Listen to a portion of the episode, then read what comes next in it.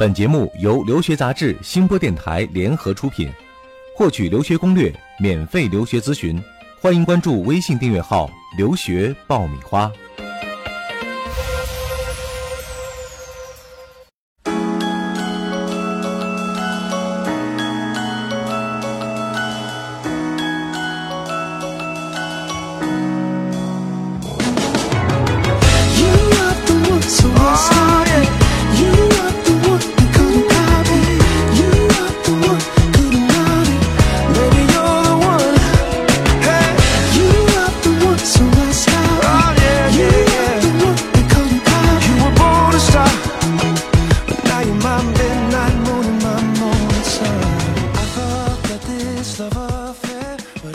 嗨，各位好，欢迎收听由留学杂志和新播电台联合出品的《留学爆米花》，我是长天。大家好，我是文老师。嗯，今天我们请到了一位特别来宾哈，也是文老师强力推荐的一位特别来宾。对，呃，特别在哪儿呢？我们总结了一下啊，第一点呢是个帅哥啊，嗯，第二点呢是他留学的专业有一些特别，很神秘。嗯，那第三点呢就是他留学的经历有一些特别。我们稍后会一一给大家来介绍。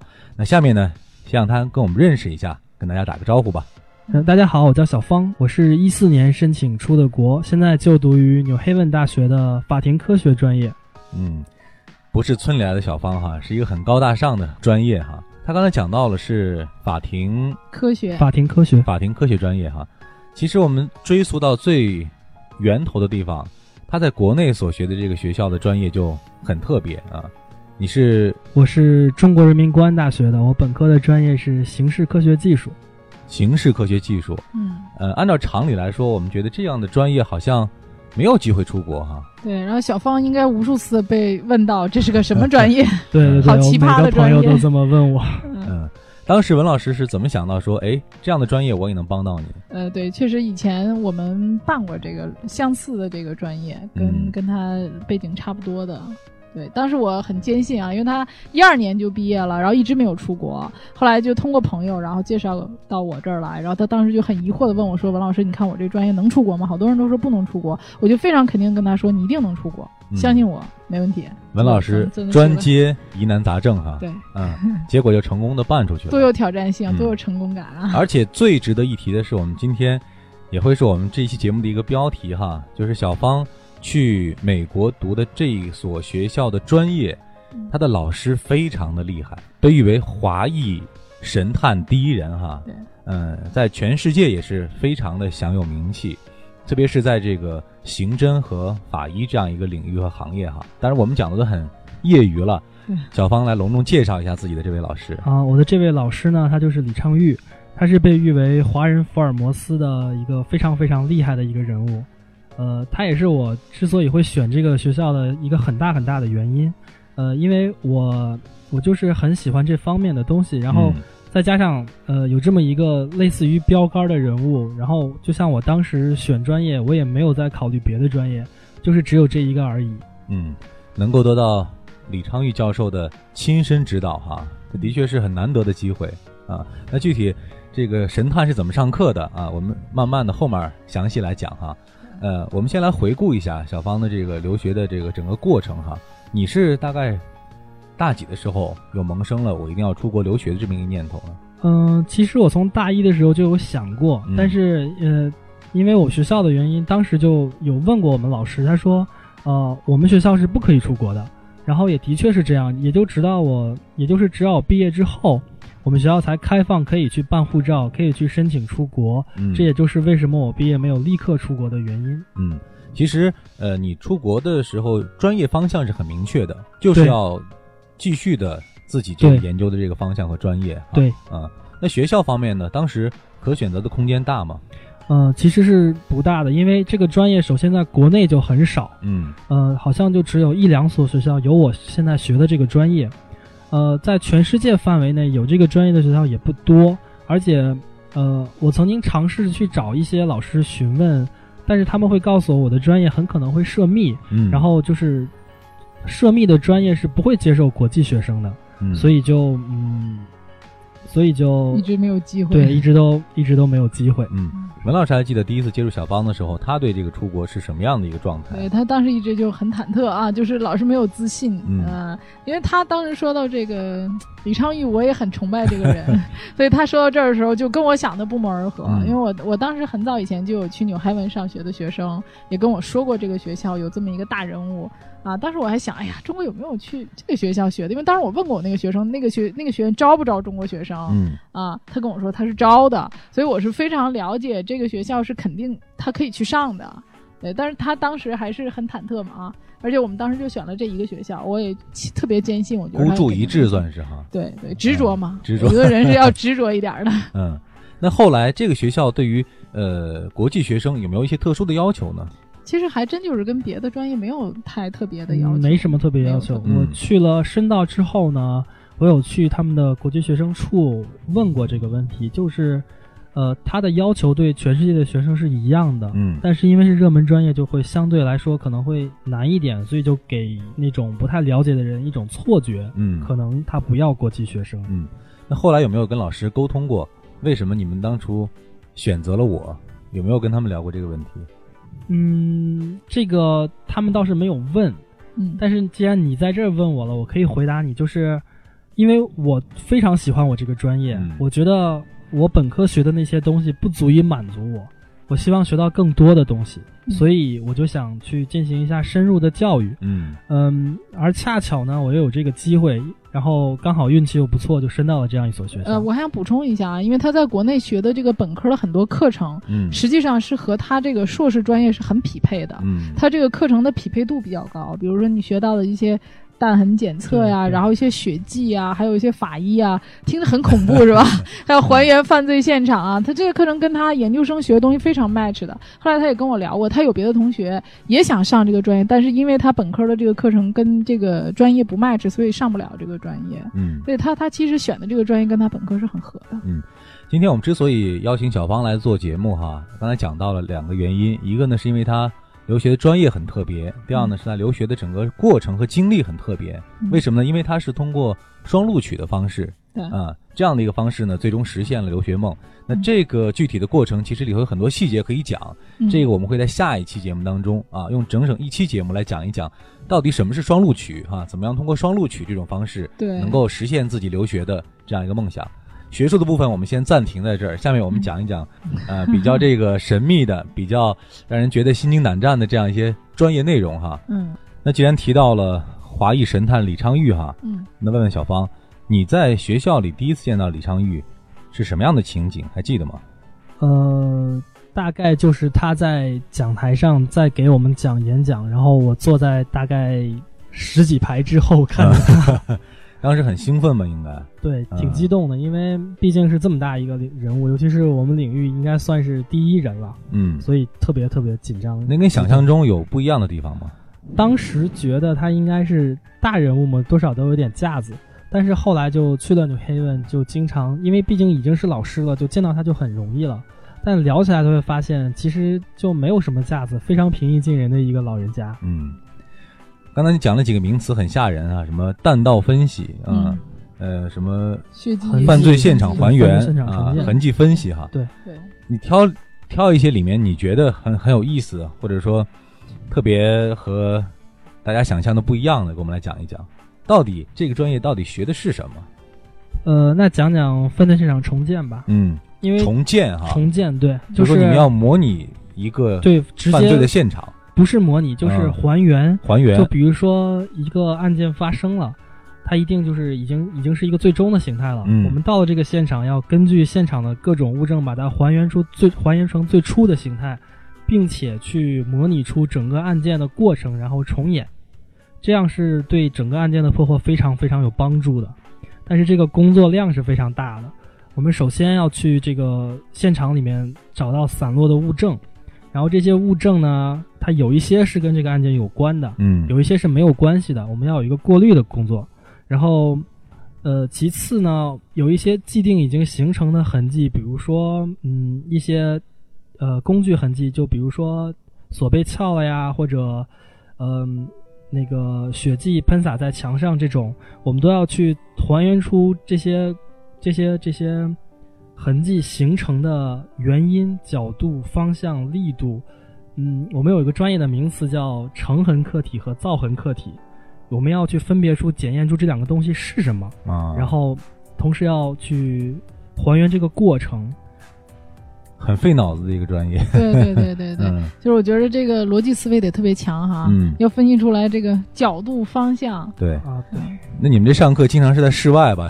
呃，我们是在实验室里，实验室里？就比如说我啊们有上血迹形态分析的课，就是去一个没有什么太多杂乱的东西的房间里面。嗯之前是老师在里面布置好啊拿拿那种像红墨水似的东西在里面泼来泼去的，然后我们就要去还原这墙上这堆墨水是从哪儿来的呀，那堆墨水是从哪儿来的呀，这种。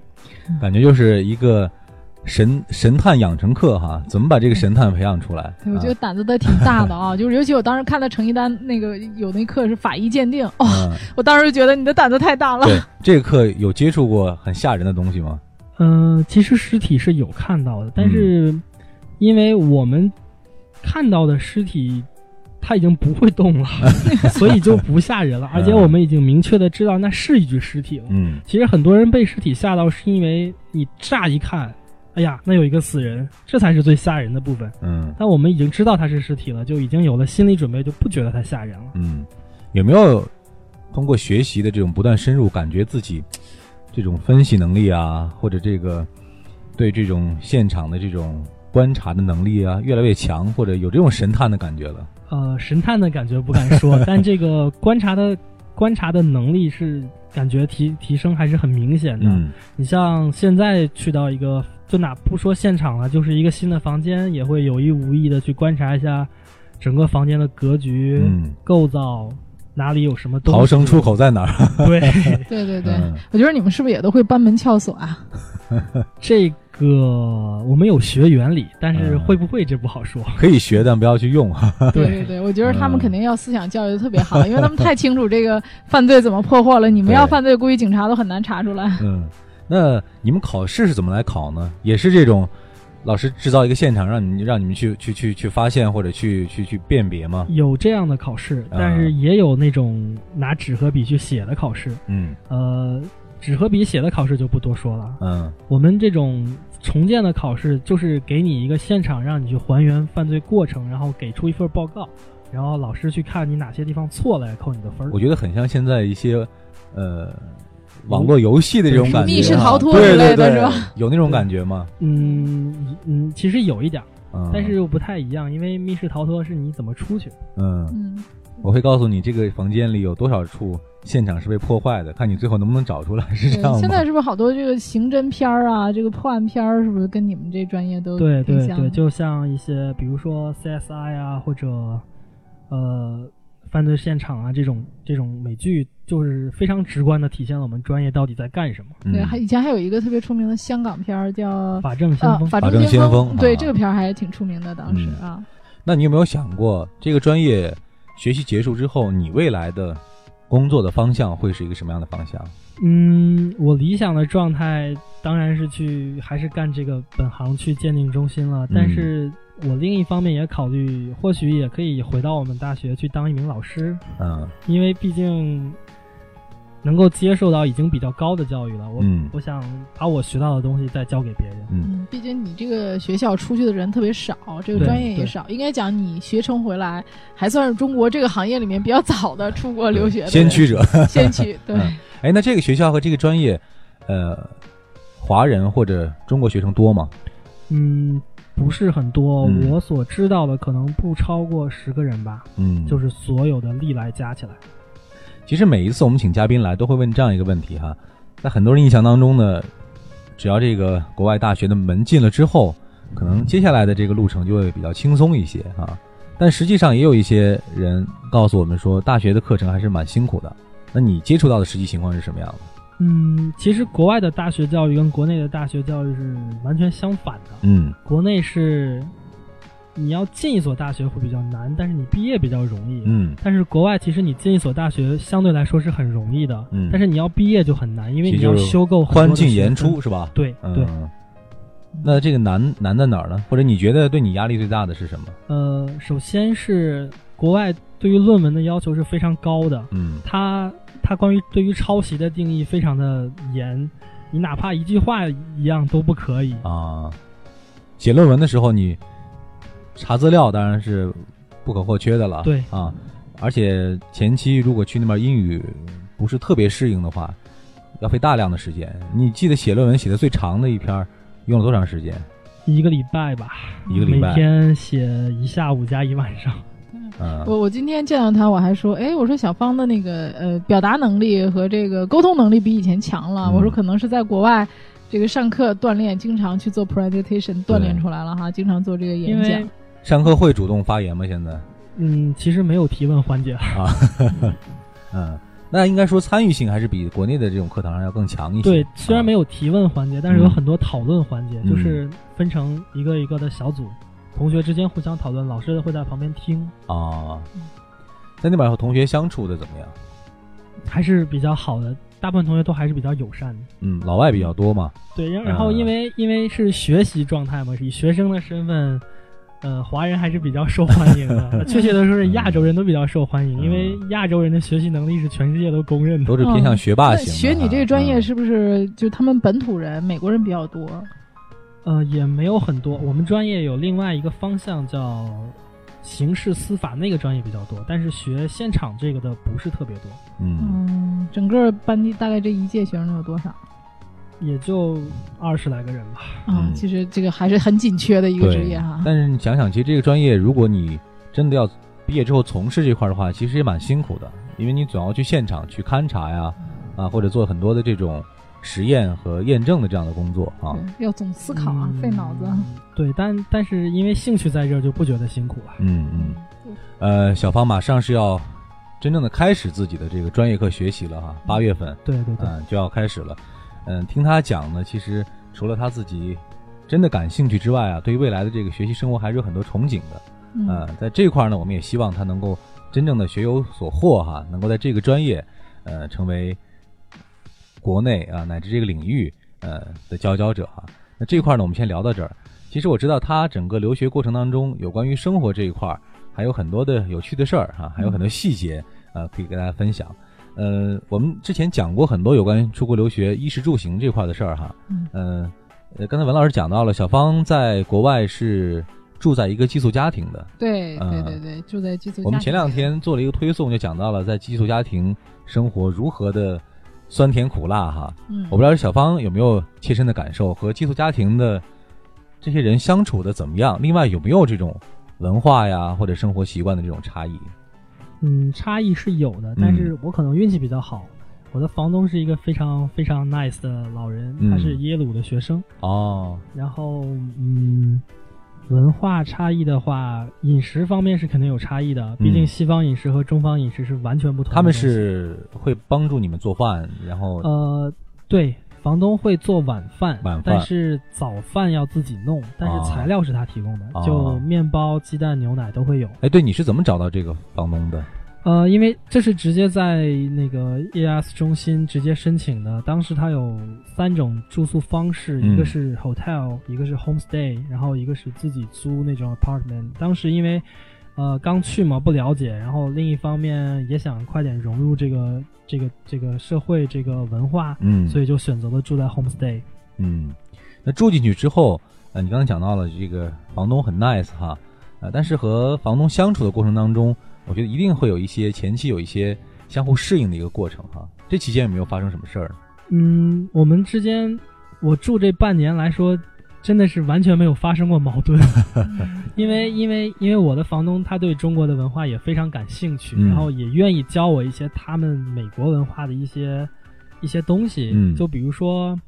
呃，我在吃饭的时候，他他真的会特别用心的告诉我怎么用刀和叉，真的会手把手的教我要怎么切才不会把盘子弄得当当响。嗯嗯，而且而且真的已经融入到这个家庭之后呢，就他的房间，就比如说圣诞节的时候需要装饰，真的会让我们一起帮忙，帮他挂灯啊，会装饰圣诞树啊，这个我觉得还蛮有意思的。挺有家的感觉的。嗯对对对，我看到你那个微信朋友圈里面也晒了很多照片哈，嗯那个这个你自己的房间啊，还有工作这个他的工作室啊，对，因为我房东是一个设计师，他有自己的工作室，啊，嗯所以会特别有意思。嗯，嗯那在语言方面呢，你觉得它对于你英语的提高有没有一些帮助？是有帮助的，因为、嗯呃，首先他是一个老人，然后他说话速度会比较慢，我觉得这样对于一个呃语言语刚刚去的一个适应语言的一个过程是非常非常有帮助先天的一个条件，对很好。对比较有耐心啊，慢慢的讲。对，嗯然后他会，而且我的房东因为也是毕业于名校嘛，他会不自主的去纠正你的一些语法错误，然后会告诉你一些更加本土化的一些说法，嗯，然后去纠正我们这种 Chinglish。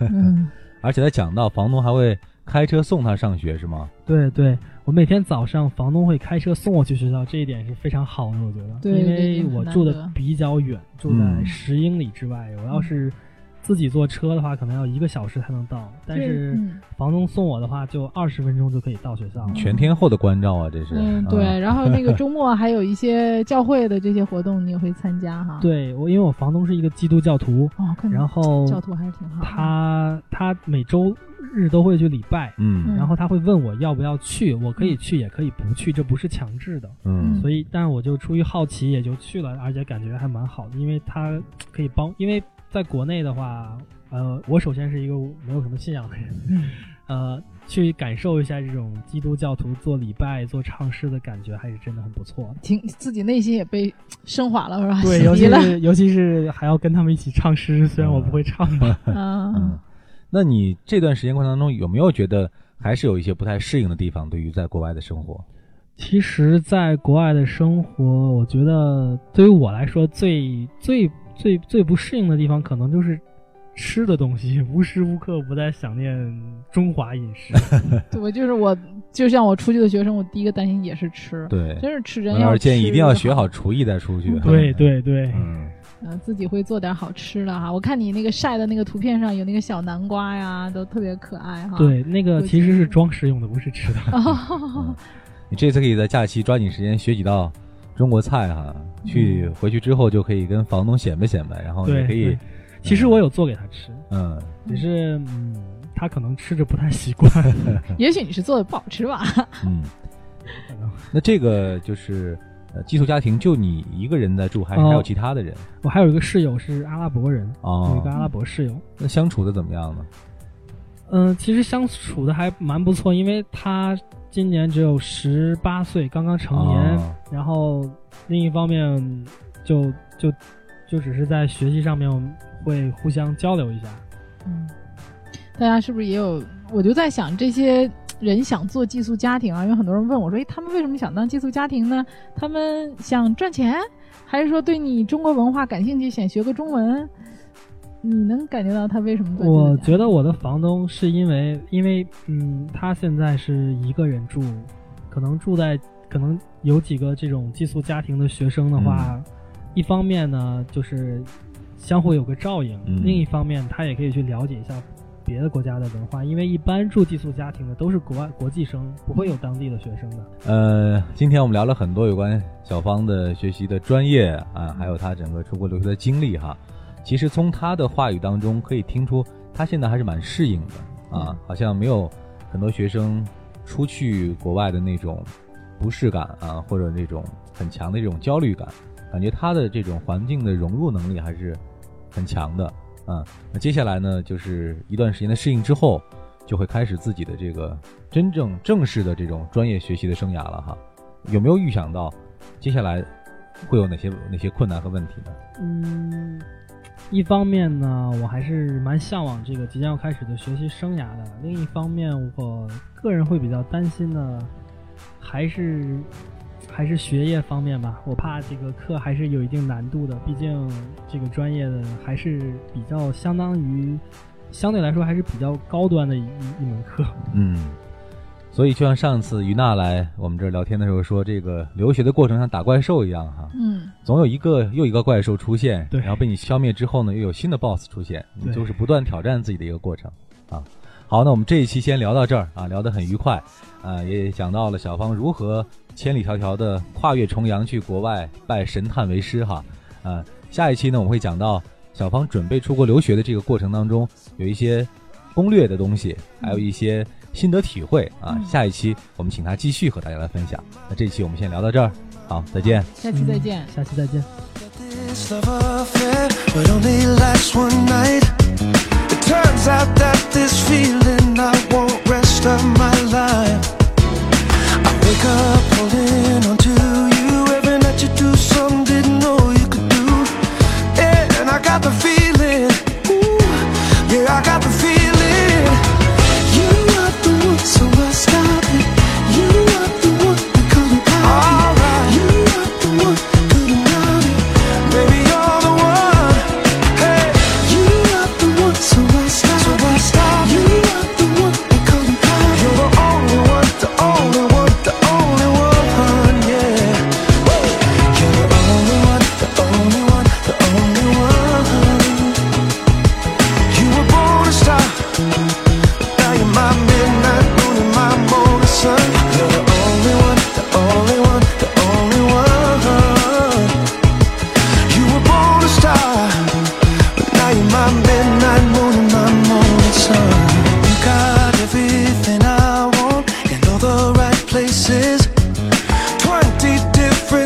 c'est toi